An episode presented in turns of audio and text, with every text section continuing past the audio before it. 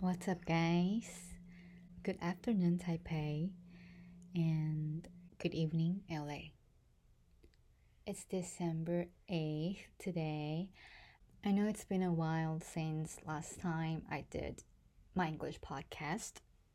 It's December. Um, how do you like December? Personally, I love December so much. Uh, one of the reasons is my birthday is in December, but then um, I feel like during these two years, um, when it comes to December, I'll be more energetic. Um, I'll be more willing to try new things and to challenge myself on almost everything. And I hope you'll like December, um, especially in this year. I know we're going through a big difficulty, but I feel like at the same time, um, we're more connected. We're closer to each other. It's not only physically or spiritually. So today I prepared something. Actually, I got a case from Casetify. Um, and I've known this brand, this phone case brand, for a while. I did have some of my phone cases. I think started in 2017 when I was still in college. But then recently I came back to Taiwan and then since I got a new phone, I, I feel like I want to go back to Casetify for a little bit because um, the other of my cases, they're composable. And yeah, I just want to have, you know, a couple of them so that I can change it a little bit when I feel like doing so.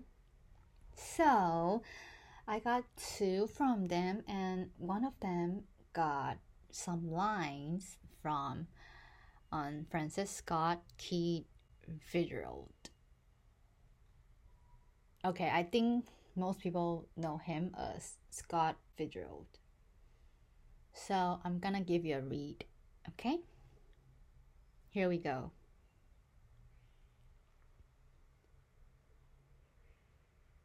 For what it's worth. It's never too late, or in my case, too early to be whoever you want to be. There's no time limit. Stop whenever you want. You can change or stay the same. There are no rules to this thing. We can make the best or the worst of it. I hope you make the best of it. And I hope you see things that startle you. I hope you feel things you never felt before. I hope you meet people with a different point of view. I hope you live a life you're proud of. If you find that you're not, I hope you have the courage to start all over again.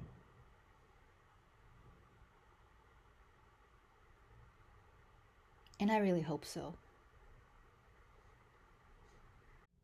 That's actually it about the piece. If you would like, you're more than welcome to search it online for the whole piece. But then, yeah, that's it for today. I hope all of you, every single one of you, is doing well. Um, if not, that's okay then, because we're suffering all together.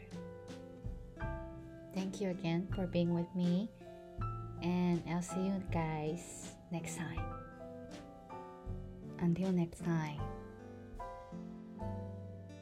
See ya.